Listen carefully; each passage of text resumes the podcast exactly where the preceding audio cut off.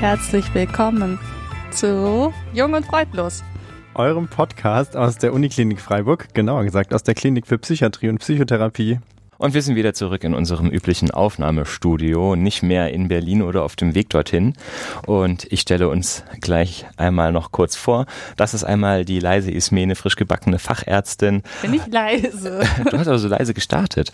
Und äh, Moritz, unser natürlich äh, sehr neugieriger, sehr viel Fragen stellender Student. Ähm, und meine Wenigkeit ist Sebastian. Ich bin immer noch Assistenzarzt und freue mich sehr, euch zu Hause begrüßen zu dürfen. Ja, schön, dass wir mal wieder hier sind, oder? Ja, Home Sweet Home. Ja, Ja. würde ich auch sagen. Und jetzt auch die Tonqualität dann doch gleich bedeutend besser, hoffe Genau, ich. der Ton ist besser und wir haben auch mal wieder ein Thema, so ein richtiges. Ne? Ja. Heute geht es nämlich um den psychopathologischen Befund. Was das ist, erklären wir euch gleich oder ihr beiden erklärt uns das gleich.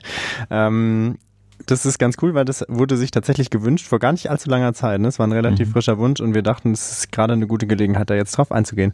Aber ähm, ich weiß nicht, wann wir uns zum letzten Mal hier so zu einer privaten Oder-Runde getroffen haben, ist auch schon eine Weile her. Ich würde Mhm. sagen, es ist äh, an der Zeit, bevor wir uns dem psychopathologischen Befund zuwenden, uns vollendet kennenzulernen. Ich habe vorhin kurz vor der Aufnahme mit Schrecken festgestellt, dass meine Oder-Fragen noch ein bisschen aufs Zugfahren geprimed sind, weil wir eigentlich mal dachten, dass wir diese Folge jetzt Ja. äh, im Zug äh, aufnehmen, aber da ist ja dann nur das rausgekommen, was ihr vielleicht schon gehört habt. der, der Shampoo-Squeaky.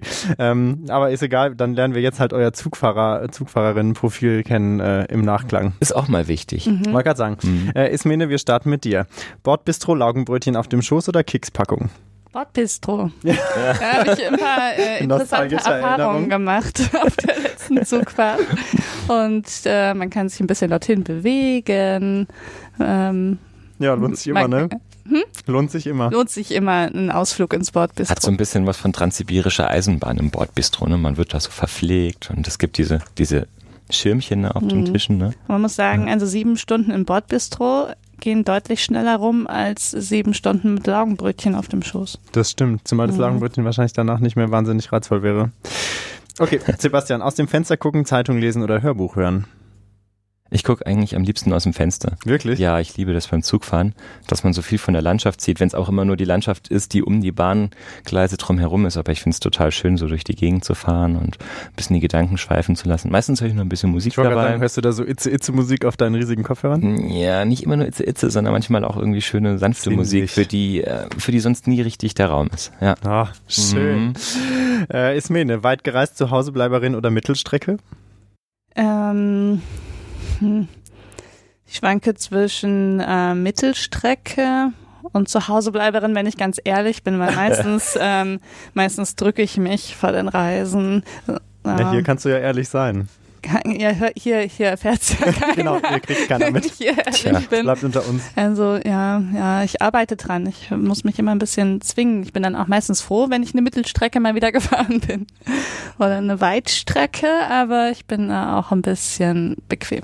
Du bist einfach, bist einfach eine Klimaschützerin, sag's doch so. Oder so. Und Ne? eine Klimaschützerin, genau. Hast du dich jetzt eigentlich festgelegt? ähm, Ging so, ne? zu, zu Hause. Ich will jetzt nicht Okay. mehr wegfahren. Gut, jetzt haben wir es nochmal ausgesprochen. ja. Sebastian, Schwarzfahrer, Trittbrettfahrer oder Rikscha-Fahrer? Ah, ja, ja, ja. Also Schwarzfahren ist mir definitiv zu riskant, dann doch lieber Das so ein Rikscha, ja. Rikscha-Fahrer. Also äh, Victor? ja, ich bin neulich wieder mit dem Tuk-Tuk gefahren in, in fernen ähm, Provinzen und das ist schon immer cool und ein sehr unmittelbares Fahrgefühl, so ganz ohne Federung ähm, auf einer schlaglochreichen Straße. Ja, es Das mag ist das. unmittelbarer. Es ist sehr unmittelbar, ja. Sebastian ist das genaue Gegenteil. Scheinbar mir. eher so die Weitstrecke, ne? Ja. Da sprechen wir wann anders nochmal drüber. Ja, machen wir. Ist mir eine letzte Runde. Äh, für dich Klemmbrett, Schreibmaschine oder Kurzzeitgedächtnis?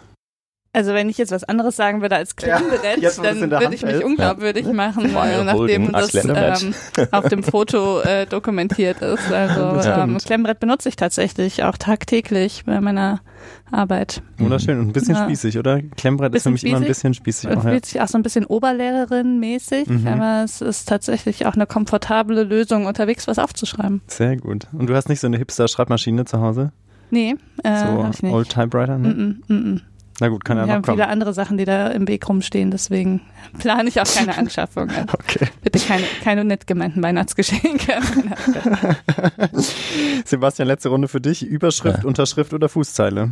Absolut Überschrift. Das Ja? ist doch das, wo man zuerst hinguckt und das dann entscheidet, wie werde ich den weiteren Text eigentlich, werde ich ihn überhaupt lesen, mit welcher Einstellung werde ich ihn lesen, bin ich gespannt, bin ich schon ein bisschen angelangweilt. Also die Überschrift ist unwahrscheinlich wichtig. Das stimmt. Ja. Obwohl die zweite Überschrift, so diese Sub-Überschrift, die sind auch nicht schlecht, ne? Weil ich finde, da, Ja. ist es, da kannst du ja so ein bisschen Mhm. so deinen deinen Style schon Wie rausmarkieren. nennt sich das eigentlich, diese Sub-Überschrift? Das hat doch so einen Namen. Subheading? Nee, Das ich haben wir weiß doch, ja, Sub ähm, haben wir doch mal im Deutschunterricht, haben wir doch mal im Deutschunterricht gelernt. haben wir wahrscheinlich. Ich leider, ich hab's Du, ihr vergessen. habt Englischunterricht, passt schon. Naja, Na gut. Moritz, Mori. machen wir. Wir haben uns wir gar nicht die Tradition abgestimmt. irgendwann mal wieder Ach so, auf. Ich fängst du fange an. an. Los geht's. Top aktuell extra für diese Folge. Gutes Befinden, genaues Befunden oder neues Erfinden. Uh, Fast ein Äh, Schüttelreim, ne? gutes Befinden. Gutes Befinden ist Ja. das Wichtigste für dich. ja, ich glaube schon. Warum? Also genaues Befunden ist auch nicht verkehrt. Ich weiß nicht, jetzt befinde ich mich gerade gut. Weil Das war eine gesündere Ärzte gesündere Patienten machen. Hm. Und das auch deswegen. Machen wir hier jetzt gleich, gell? Genau. Okay, ich schließe mich an. Ja. Megalomanie, Megakolon oder Megalo? Megalo, auch wenn ich nicht genau weiß, ist es nur die Vorsilbe? Meinst du mit L-O-B? Nee, mit Megalo. L-O-H, Mega, nee, Megalo, das ist ein Rapper. Oh, oh Gott. Oh, wie peinlich. ja, ich kenne den auch nicht. Ich hab's befürchtet. Megakolon finde ich aber unattraktiv. Nee, Ja. ja. dann trotzdem Megalo kenne ich jetzt halt, dann lerne ich den jetzt dann, kennen. dann, dann hast, hat Ja. Megalo einen neuen Fan. Herzlichen Glückwunsch Wes. an Megalo. Ja. Gut, Mori, jetzt ähm, machen wir es mal andersrum. Sag uns eine Antwort, wir sagen dir die Frage dazu. Ähm, Taubengrau. Okay, Minzgrün, Happy Rosa oder Taubengrau? Taubengrau, wie kannst du das erspüren? Du bist so ein empathische Klingt nach Moritz. Mhm. Okay, ich habe gedacht, ich wäre vielleicht zum äh, Zeitpunkt dieser äh, Folgenaufzeichnung noch etwas wacher und äh, kreativer im Kopf. Das war ein Experiment. Ja, das war ich mach's cool. nochmal. War trotzdem schön. Haben wir uns gut kennengelernt? Was meint ihr? Natürlich, wie immer. Können wir damit Ja. in den Inhalt starten? Absolut, lass Bevor uns wieder loslegen. 15 Prozent nicht mehr zuhören. Oh, ich glaube, wir haben sie schon verloren. Los geht's. Ja. Unsere Folge zum psychopathologischen Befund. Ähm, ich starte mit einer billigen Frage. Was genau ist eigentlich der psychopathologische Befund? Der psychopathologische Befund ist ein, ist ein Teil der medizinischen Diagnostik in der Psychiatrie. Und ähm, also zur medizinischen oder zur, zur psychiatrischen Diagnostik gehören nämlich ganz, ganz viele Bestandteile. Vielleicht äh, hole ich mal so kurz ein bisschen aus. Ja, das, also die, die Erhebung eines psychischen Befundes ähm, zum Beispiel auch umfasst, dass wir die soziodemografischen ähm, Daten von jemandem kennen. Das heißt Alter, Beruf, ähm, verheiratet ähm, und so weiter und so fort. Ja, dass wir eine Krankheitsanamnese kennen. Das heißt, was ist die psychische oder psychiatrische Krankheitsanamnese aktuell in der Anamnese ist, Vorgeschichte? ist so ein bisschen, ja, ist so ein bisschen ein Begriff. was Ne? los Also ist. es, es geht einfach eigentlich so um den, um den Bericht im weitesten Sinne. Mhm. Mhm.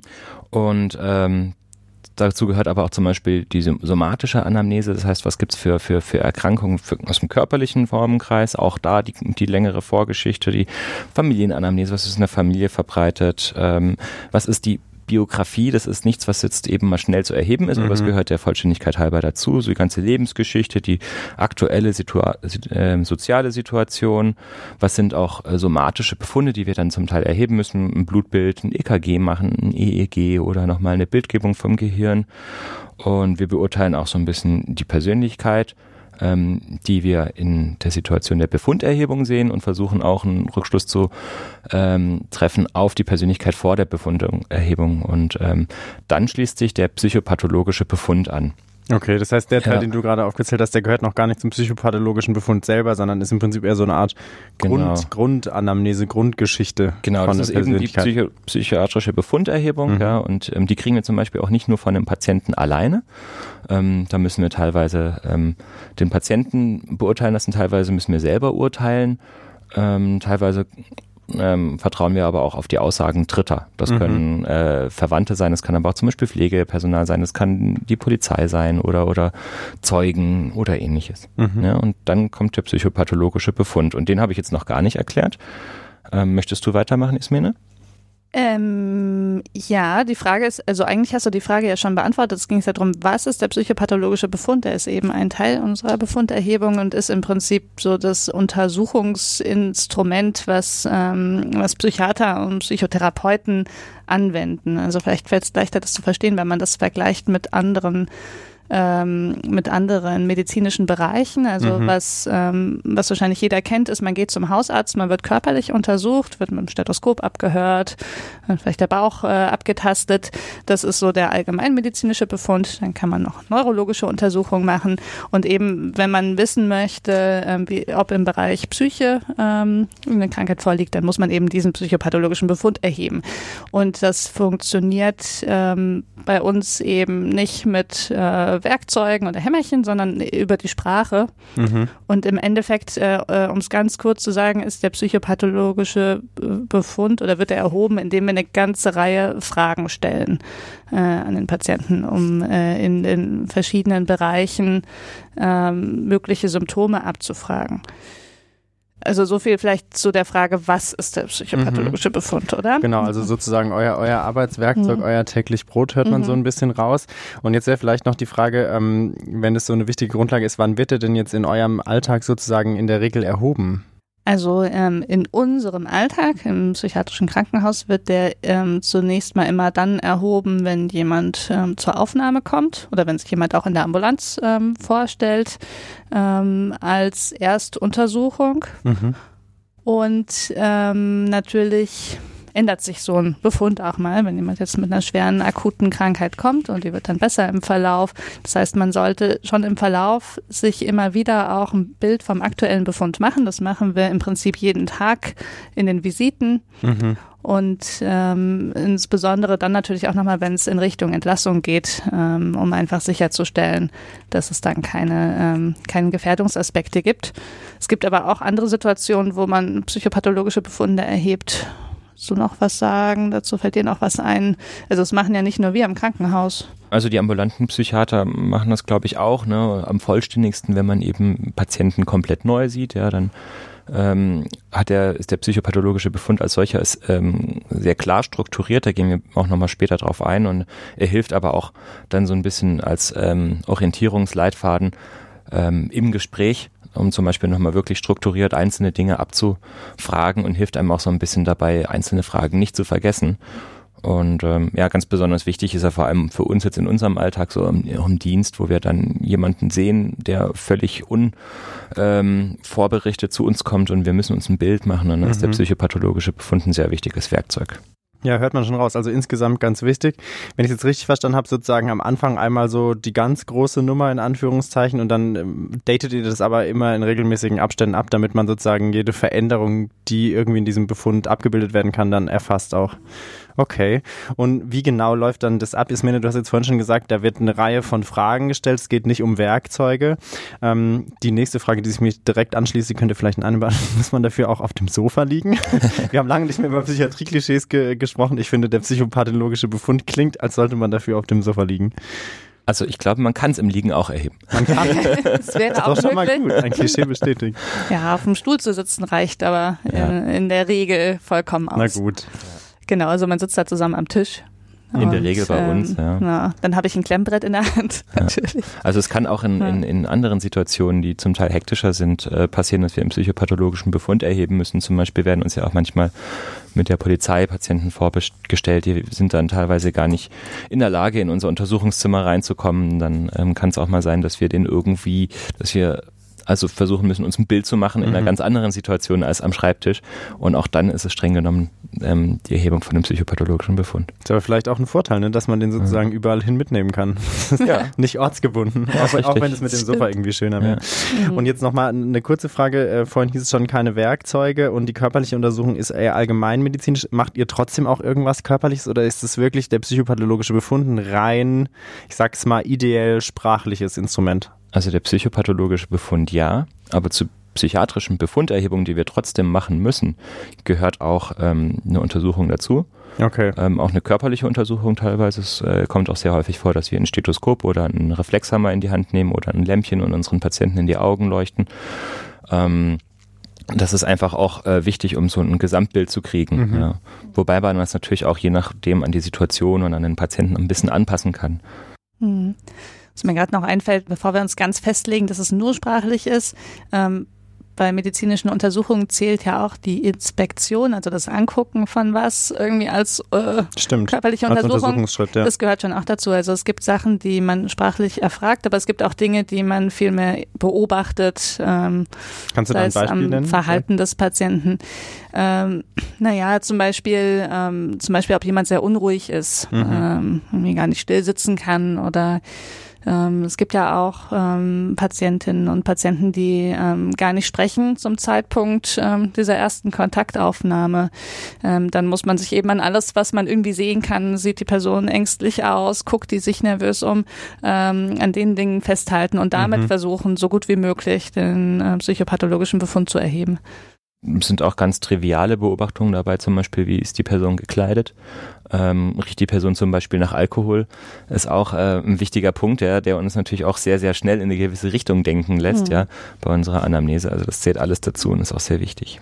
Okay, jetzt kam, glaube ich, schon so ein bisschen raus. Ne? Das ist ja jetzt nicht was, was man wahrscheinlich in zwei Minuten abhandelt. Ihr habt gesagt, es gibt auch mal Situationen, wo man das schnell machen muss, weil es einfach ein Notfall ist oder weil es die, die Zeit nicht da ist, da jetzt ewig drumherum zu reden, sage ich mal. Aber wie lange dauert der psychopathologische oder die Erhebung des psychopathologischen Befundes so durchschnittlich? Kann man das überhaupt sagen? Ist es, äh, also reden wir von einer Stunde, reden wir von fünf Stunden, geht es eher um Minuten? Wo müssen wir uns da hin orientieren? Also das ähm, variiert tatsächlich sehr stark und hängt von verschiedenen Faktoren ab. Also mhm. hängt natürlich davon ab, ähm, wie, wie schwer krank die Person ist, mit der man den Befund erhebt, mhm. ob die ähm, relativ ähm, einfach diese ganzen Fragen beantworten kann, dann ja. kann man da relativ schnell durchkommen. Ähm, bei, bei schwerer Kranken ähm, muss man sich manchmal ein bisschen mehr Zeit nehmen. Und äh, eben wie Sebastian schon gesagt hat, die Zeit, die wir haben für die Befunderhebung, die schwankt natürlich auch total. Mhm. Bei, einer, äh, bei einem geplanten Erstkontakt, ähm, da kann man sich dafür dann auch Zeit nehmen. Ähm, da würde ich sagen, hm, ich habe eigentlich gesagt, wir sagen nichts zeitlich, aber mhm. Wir mhm. sprechen auf jeden Fall nicht von fünf Stunden, würde ich sagen, sondern von äh, Minuten, wenn es wirklich ganz mhm. ähm, drängend ist, äh, bis wenn man jetzt vielleicht ein ganz ausführliches Gutachten will, mal eine Stunde oder so, rein von der Größenordnung, oder? Mhm. Was denkst du, Sebastian? Ja, also wir haben jetzt zum Beispiel, glaube ich, gerade so ein bisschen um die längeren Ausprägungen ähm, mhm ähm, nochmal anzusprechen. Wir haben ja ein, ein, Seminar zum Beispiel mit einem unserer Oberärzte, das ähm, alle zwei Wochen ist, in dem wir dann auch Patienten vorstellen, die psychopathologisch unklar sind. Mhm. Und da nehmen wir uns tatsächlich teilweise auch 30, 45 Minuten Zeit und da wird sich dann in einzelne Fragen verbissen und es geht sehr, sehr stark um die Klärung, was ist das jetzt ganz genau psychopathologisch, das muss man klarkriegen, damit die Diagnose ähm, auch korrekt gestellt werden kann. Mhm. Ähm, andersherum habe ich zum Beispiel schon ein paar Mal erlebt, dass ich ähm, als Dienstarzt im Einsatz war und dann ähm, zum Beispiel schwer betrunkene Patienten, die sehr fremdaggressiv waren, mit der Polizei vorgestellt waren und dann auch in einem Polizeitransporter waren und gar nicht rausgekommen sind da habe ich gar keine Zeit für einen psychopathologischen Befund, der ausführlich mhm. ist. Häufig ähm, kommt mir auch gar nicht die Geisteshaltung entgegen, dass mir Fragen beantwortet werden. Dann bin ich innerhalb von 30 Sekunden teilweise fertig mit meinem psychopathologischen Befund und notiere dann das, was ich gesehen und erlebt habe. Okay. Was mir jetzt gerade noch eingefallen ist, ihr habt beide schon mal gesagt, es gibt auch Situationen, wo die Person, die befragt wird, gar nicht spricht oder wenig spricht. Das ist ja insgesamt schon auch ein Untersuchungsmedium, sag ich mal, was sehr sprachlastig ist. Wie ist es denn mit Leuten mit Migrationshintergrund oder aus dem Ausland? Kann man das irgendwie umgehen? Gibt es da Hilfestellungen für euch? Also es ist sehr schwierig, weil ähm, tatsächlich die Sprache ganz zentrales äh, Werkzeug ist für uns und wir versuchen das natürlich mit Patienten, die eben keine Muttersprachler Deutsch sind, das so gut es geht mit den vorhandenen Deutschkenntnissen oder meinetwegen unseren wenigen Fremdsprachenkenntnissen, die wir vielleicht manchmal haben. Aber für den Fall der Fälle gibt es meistens Dolmetschersysteme, mhm. die mittlerweile auch zusehends besser zu erreichen sind. Es gibt mittlerweile auch Telefondolmetscher, die wir einschalten können. Uh, echt? Mhm. Und dann telefoniert wer mit wem? Mm, ähm, man stellt ihn dann auf Lautsprecher ah, okay. und dann wird übersetzt. Am besten ist es natürlich, wenn Dolmetscher dabei sind ja. und je erfahrener die im Fach sind, desto präziser können wir dann auch arbeiten. Es ist mhm. natürlich schon ein Problem, weil viele Sprachen arbeiten zum Beispiel auch viel bildlicher als mhm. die deutsche Sprache und ähm, da geht dann in der Übersetzung auch manches verloren oder klingt dann ähm, direkt ins Deutsche übersetzt richtig gehen schräg für uns, was zum Beispiel, ich sag mal, auf ähm, Persisch ähm, ein ganz gängiger Satz wäre. Mhm. Ja, das ist ja eh auch was, wahrscheinlich kommt es ja häufiger auch wirklich auf sprachliche Feinheiten an, oder? Also wie, wie man jetzt eine Frage beantwortet oder, oder wie man eine Frage formuliert. Also es ist ja wirklich nicht so einfach, das in eine Spra andere Sprache zu, zu übersetzen. Definitiv, ja. ja. Okay. Ähm, so, jetzt, jetzt müssen wir uns vielleicht tatsächlich auch noch ein bisschen den Inhalten widmen. Mhm. Ist mir vorhin gesagt, viele Fragen kommen da. Ähm, und Sebastian, du hast gesagt, dass wir jetzt da nochmal drauf eingehen. Und deswegen würde ich auch sagen, welche Inhalte genau sind denn jetzt sozusagen in diesem psychopathologischen Befund enthalten? Mhm. Du hast vorhin gesagt, Familienanamnese, Bi Biblio Bibliothek? Nee. Wie heißt Biografie? Biografie. ich dachte gerade, Bibliografie klingt irgendwie echt falsch. Bibliografie. Biografie Bücher haben sie gelesen. Ist alles Teil äh, von der psychiatrischen Befunderhebung, aber eben nicht ja. des äh, psychopathologischen Befundes. Deswegen vielleicht könnt ihr jetzt nochmal so ein bisschen zusammenfassen, was, was wird denn da jetzt eigentlich gefragt? Ja. Ähm, kurz vorweg, wir mhm. haben da ein bisschen diskutiert, wie doll wir drauf einsteigen wollen, weil mhm. wir könnten da sehr lange drüber sprechen. Ja. Wir machen das jetzt grob und grob. Äh, ganz grob. Und äh, wenn K. da aber gesteigertes Interesse an einem, wie Sebastian gesagt hat, closer Look ja. ähm, bestünde, sagt uns doch gerne und dann machen wir das nochmal extra. Mhm. Dann closer looken wir noch ja. in einer anderen Folge. Das heißt, wir bleiben jetzt bei den großen Überschriften des genau. psychopathologischen Befundes hängen. Ja, ja dann leg mal los. Ich fange mal an. Also zum Beispiel interessiert interessieren wir uns erst zunächst mal für Bewusstsein und Orientierung. Mhm. Wir versuchen herauszufinden, ist unsere Person, die wir untersuchen, eigentlich bei Bewusstsein oder was für eine Be Bewusstseinsebene ist es. Ne? Es gibt ja auch unterschiedliche, man kann schläfrig sein, man kann ähm, somnolent sein, das ist der gleiche Begriff wie, wie schläfrig, bewusstlos oder ähnliches. Jetzt gehe ich schon wieder zu sehr ins ja. Detail. Ja, das wird nicht so. Ja. es ist so schwierig, dann ja, nicht weiterzumachen. Es gibt so viel zu erzählen. Ja. Füttern. Punktuelle Beispiele. Genau. Punktuell, ja. Also genau. Bewusstsein oder, Orientierung. Oder Orientierung, ähm, damit meinen wir jetzt nicht einen Orientierungslauf mit den Patienten machen, sondern aber wissen die, was für eine Zeit, was für ein Ort die sind ja. ähm, und so weiter und so fort. Ja, sind die jetzt gerade hier? Ist es sehr wichtig, weil es uns Hinweise gibt, zum Beispiel auch auf eine organische Erkrankung mhm. manchmal. Mhm. Genau, dann interessieren wir uns ähm, für die sogenannten kognitiven äh, Fähigkeiten oder Defizite. Also da ähm, untersuchen wir, ob es Gedächtnisprobleme gibt, ob es Konzentrationsprobleme gibt, Aufmerksamkeit. Mhm. Äh, genau, viel weiter gehe ich da jetzt gar nicht drauf ein. Das ist der zweite Bereich. Mhm.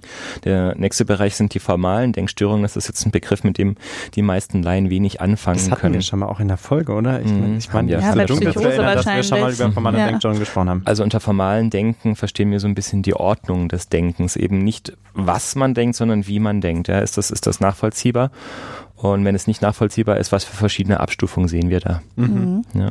Genau, danach äh, kommt in meiner Reihenfolge kommen inhaltliche Denkstörungen mhm. und Sinnestäuschungen. Da haben wir auch in der Psychosefolge, glaube ich, schon mal länger drüber gesprochen. Also da geht es darum, gibt es inhaltlichem Denken Auffälligkeiten, zum Beispiel Warngedanken oder ähm, oder Ich-Störungen äh, haben wir, glaube ich, da auch mhm. irgendwie versucht mhm. zu erklären. Ähm, oder eben gibt es Sinnestäuschungen wie Stimmen hören. Ähm, da kann man auch ganz, ganz viele äh, weitere mhm. Dinge erfragen. So ein Block. Genau. genau. Ein Block, der bei mir meistens noch davor kommt, aber das ist, glaube ich, immer unterschiedlich, sind die Befürchtungen und Zwänge. Wir fragen ähm, nach Ängsten, ähm, und versuchen die nochmal näher zu unterteilen oder nach Zwängen, also Zwangsgedanken oder Zwangshandlungen, die gemacht werden. Mhm. Kommt bei mir beim Affekt interessant. Beim Affekt. Mhm. Ja, man sieht gleich, ähm, mhm. es gibt da ein paar ähm, ja. Individuelle Abweichungen. Hauptsache man fragt alles. Ja, richtig. Ja, genau. Und der Affekt ist nämlich auch der Block, der bei mir dann danach kommen mhm. würde. Ähm, haben wir, glaube ich, auch schon mal erklärt. Affekt, da ist alles mit drin, was mit, mit Stimmung, Freude und aber auch Antrieb zu tun hat. Und äh, in meiner Welt gehören da auch Ängste mit rein, aber eben äh, mhm. manchmal sind, äh, sind die eben auch bei den inhaltlichen Denkstörungen mit mhm. drin oder mhm. vorgeschaltet. Ähm, genau. Ähm, was muss man dazu noch sagen?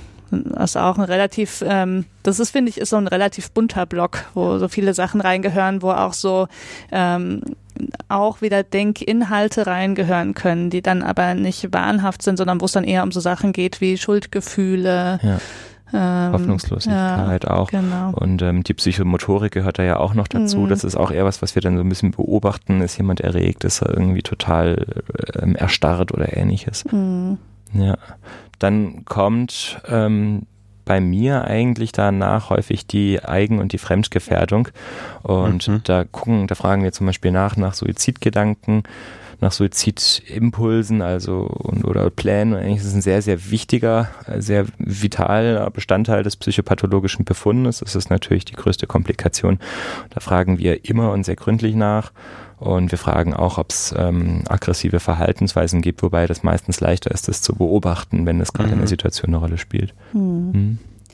Genau, wir haben uns vorhin drüber unterhalten, ähm, weil wir das im Befundomaten gelernt haben, mhm. ähm, den wir vielleicht an dieser Stelle kurz erwähnen ja. können, oder? Ja, den habt ihr vielleicht in der letzten Folge gehört. Da kommt es ja in der, in der, also in der Sonderfolge vom Kongress, ne, da hat der eine genau. Zuhörer gesagt, dass er den entwickelt hat, sozusagen. Genau, und lustigerweise, heute bei der Vorbereitung, bin ich da wieder drüber gestolpert. Ich hatte es schon fast wieder vergessen. Ähm, und dann haben wir das auch mal ausprobiert. Mhm.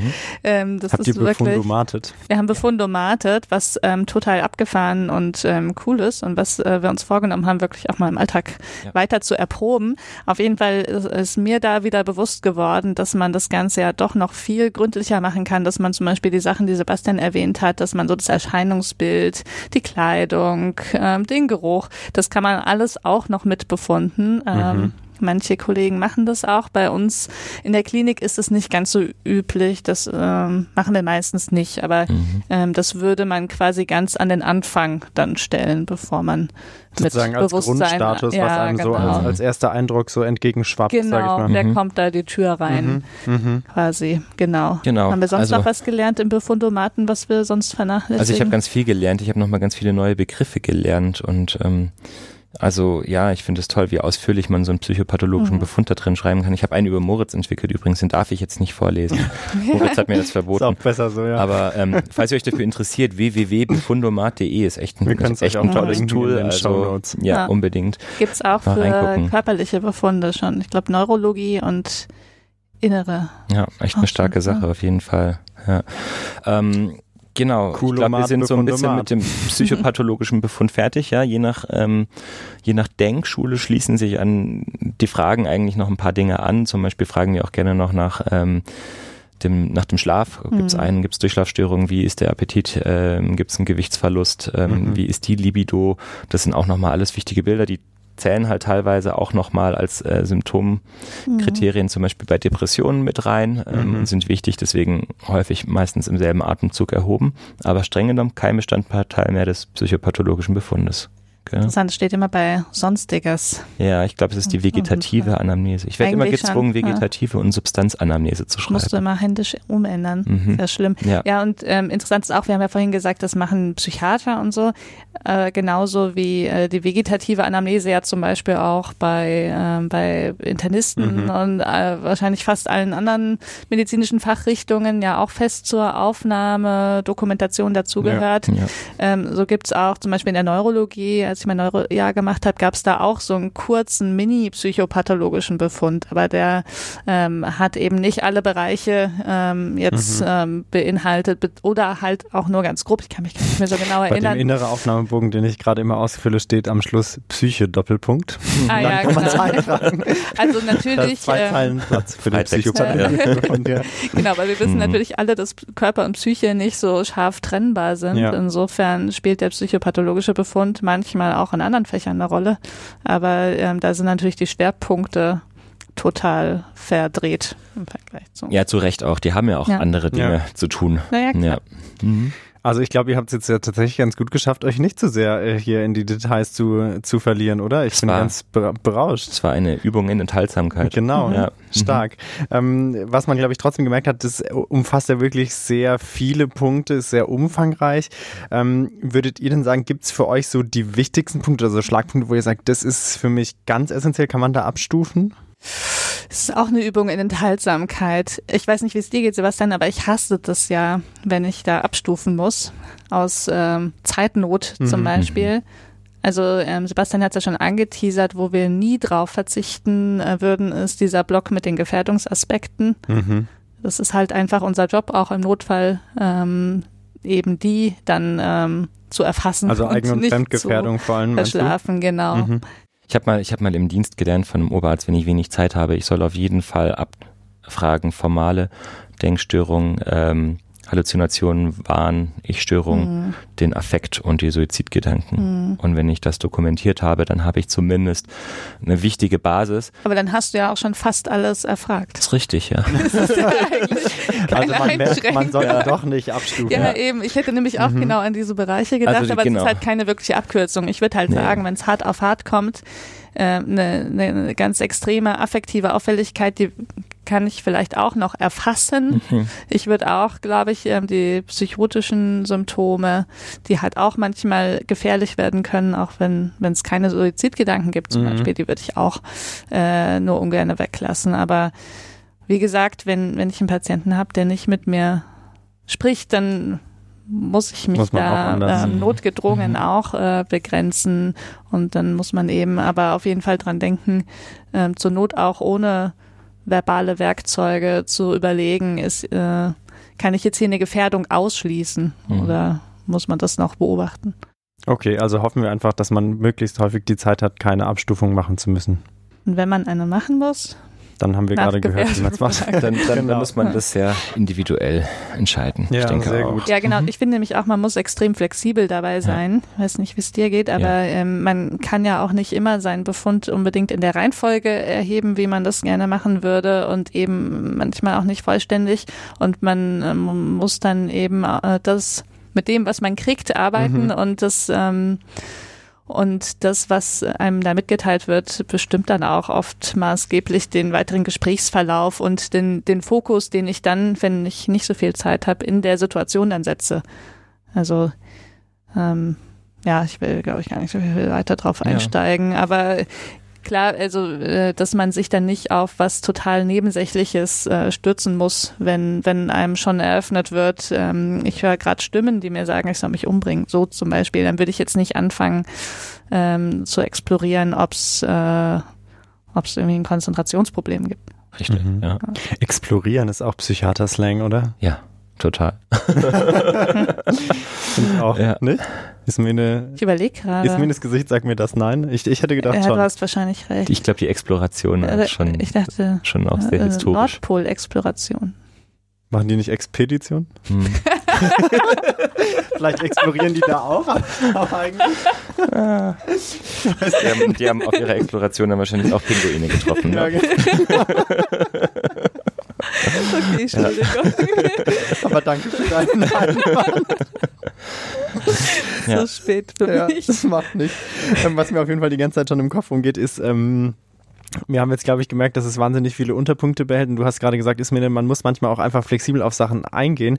Und ich habe das jetzt auch schon häufig gemerkt, im Alltag, die Gefahr, dass man dann was vergisst, ist ja doch einfach relativ hoch, weil gerade wenn man seine gewohnte Reihenfolge verschiebt oder so, dann wird es schwierig. Habt ihr so ein Hilfsmittel, damit ihr gar nichts vergesst? Leuchtet vor euch schon was auf oder habt ihr das ja, am PC oder wie läuft das? Ja, also wir haben, wir haben keine, keine Hilfsmittel am PC, aber ich, ich halte zum Beispiel gerade so ein blaues Büchlein in der Hand. Ähm, das ist das AMDP-System. AMDP steht für die Arbeitsgemeinschaft für Methodik und Dokumentation in der Psychiatrie. Bisschen trockener Titel. Nee, das klingt Aber super. die bringen regelmäßiger, ähm, ähm, ja genau, also regelmäßiger Art und Weise ihr Manual zur Dokumentation psychiatrischer Befunde auf.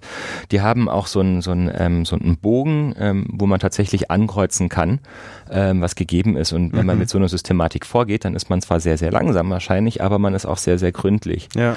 Ähm, natürlich lässt es irgendwie sämtliche Flexibilität vermissen, die man auch aufbringen muss, wenn man sich in Kontakt mit einem Menschen befindet, der manchmal auch einen eigenen Kopf hat. Ähm, deswegen lernen wir das eigentlich im Laufe der Zeit, alle unsere eigene Struktur im Kopf so ein bisschen zu haben. Und manchmal kann man die Struktur auch so füllen und äh, man merkt, wenn da irgendwo noch eine Leerstelle ist. Ich habe das immer so ein bisschen visualisiert und weiß, wo schon was steht und ähm, fragt das dann so peu à peu ab. Das ist mit steigender Erfahrung fällt einem das eigentlich leichter. Mhm. Ja. Ich habe äh, so einen eigenen Zettel, der auch überhaupt nicht vollständig ist, mhm. der mir aber hilft, weil ich den halt gut kenne mhm. und ähm, mhm. den nehme ich so bei geplanten ähm, Befunderhebungen nehme ich den auch mit, jetzt nicht gerade im Notdienst. Und dann schreibe ich mir das da halt alles so ein bisschen auf. Mhm. Ja, Erfahrung ist, glaube ich, wirklich ein entscheidender Anteil wieder mal. Ne? Wie so häufig leider kommt man zu dieser Erkenntnis, weil je öfter man es macht, desto mhm. besser hat man die Sachen im Hinterkopf wahrscheinlich. Mhm. Ja. Richtig. Ja, schade, aber Erfahrung lohnt sich eben doch. ähm, nun gut, äh, nächste Frage. Ähm, jetzt haben wir, glaube ich, schon ganz gut verstanden, wie so ein psychopathologischer Befund aussieht, wie ihr den erhebt. Jetzt ist die Frage, was wollt ihr damit eigentlich erreichen? Klar geht es irgendwie ums Kennenlernen von jemandem, um eine Einschätzung, aber was sind sozusagen die Hauptziele von der Erhebung des psychopathologischen Befundes? Was kann man danach aussagen? Also im, im Idealfall können wir eine Verdachtsdiagnose stellen und, und, und vielleicht auch noch ein oder zwei Differentialdiagnosen. Also wir können so ein bisschen ähm, also wenn wir ähm, den, den psychopathologischen Befund haben, haben wir sogenannten Querschnitt der aktuellen Symptomatik und können so ein bisschen sagen, was liegt am ehesten vor und können vielleicht mhm. auch schon mal wirklich jetzt eine Aussage treffen, in welche Richtung muss das jetzt gehen ähm, in Therapie und können das mit dem Patienten dann auch direkt besprechen, ja, wenn es gut läuft.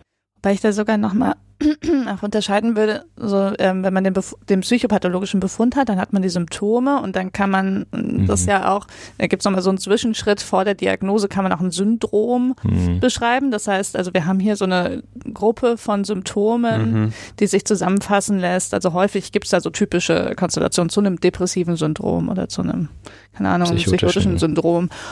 Und ähm, die Diagnose oder die Verdachtsdiagnose, ähm, die ergibt sich dann ja auch unter Einbezug dieser ganzen anderen Dinge, die du vorher erzählt hast, Anamnese, Vorgeschichte ähm, und so weiter. Ähm, da fügt man das dann quasi alles mhm. zusammen mhm. mit dem Befund. Mhm. Und ähm, eben aber er ist halt ein, ja, ein ganz unverzichtbarer Bestandteil dieser Dinge, mhm. die dann zur Verdachtsdiagnose mhm. führen.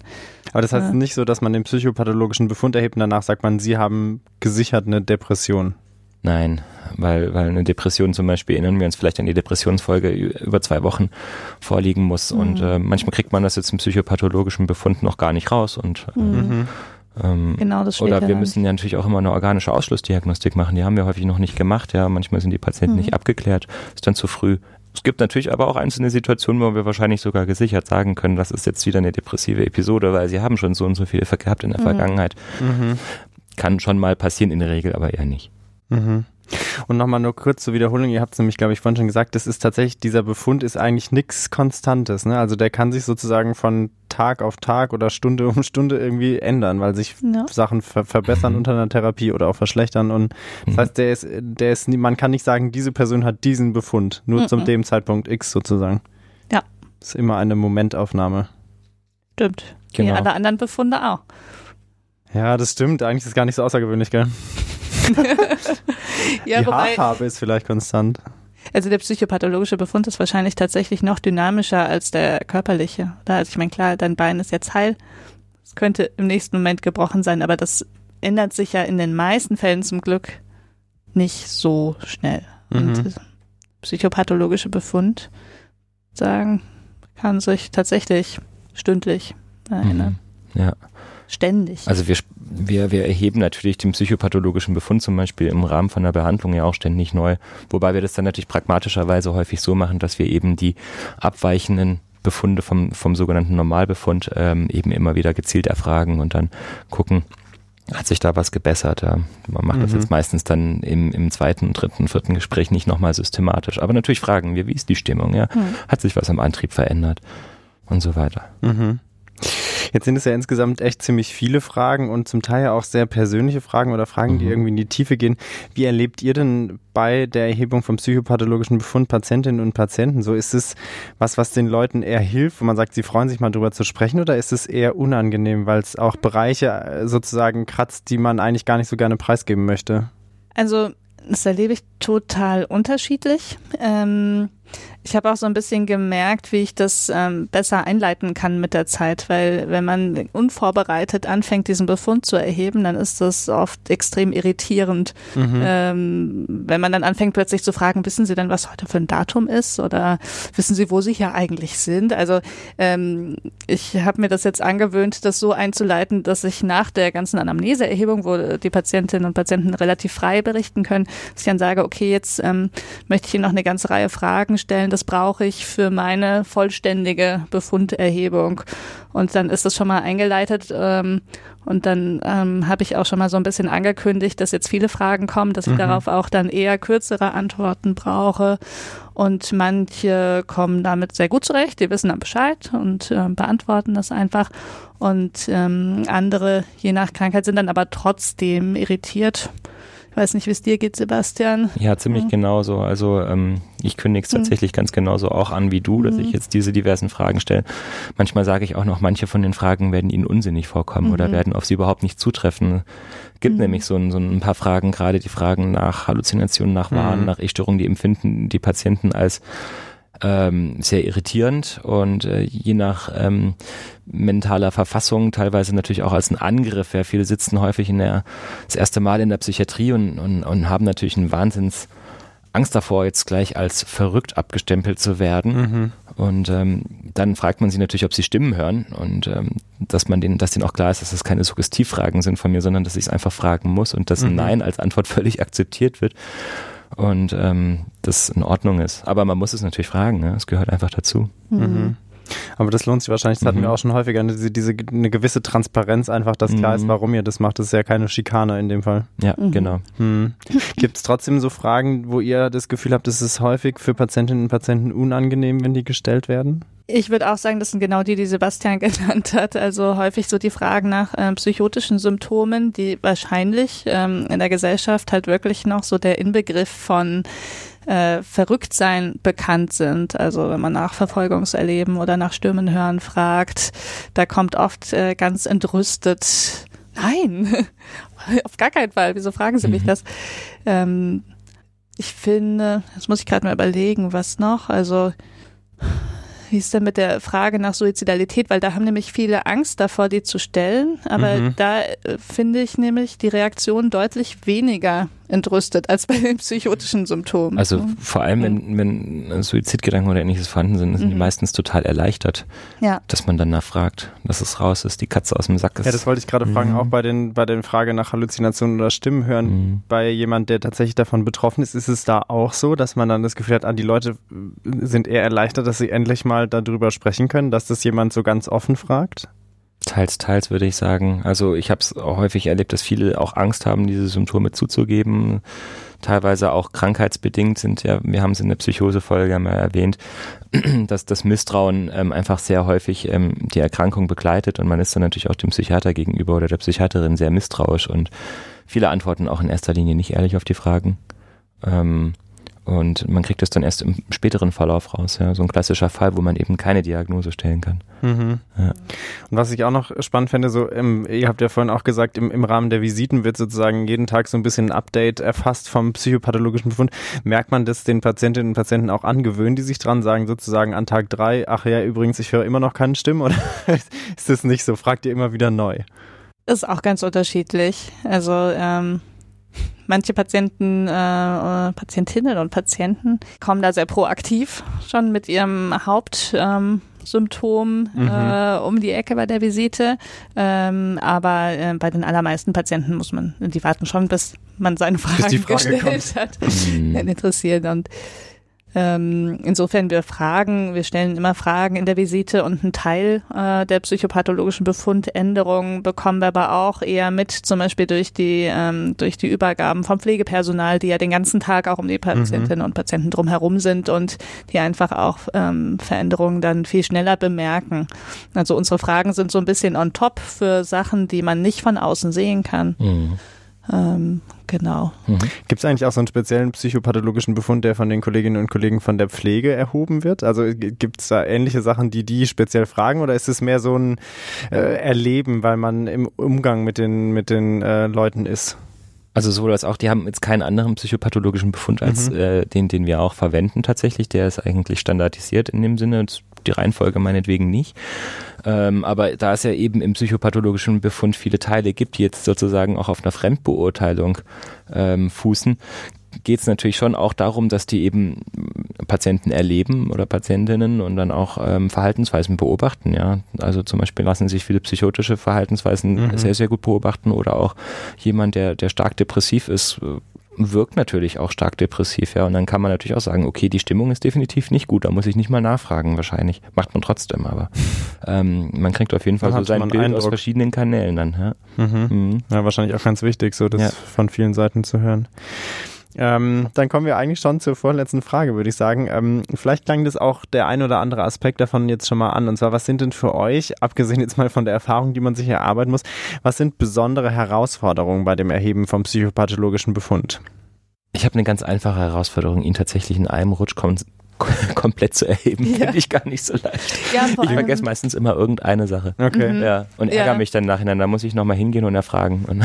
ich glaube, es ist fast ja. immer so. Aber es wird besser. Das habe mhm. ich auch festgestellt. Also am Anfang fand ich es auch ähm, eine riesige Herausforderung. Mhm. Und da habe ich mich aber auch wirklich immer noch viel drüber geärgert. Inzwischen bin ich da, glaube ich, jetzt auch ein bisschen entspannter. Aber ähm, ansonsten finde ich, ist die Herausforderung schon, wenn man wenn man unter Zeitdruck und auch in einer Situation, wo du es wirklich nicht vollständig, sondern nur bruchstückhaft machen kannst und wenn wenn es dann vielleicht noch Nacht bis, äh, ist und du bist müde, also dann fühle ich mich manchmal auch wirklich ein bisschen zu blöd.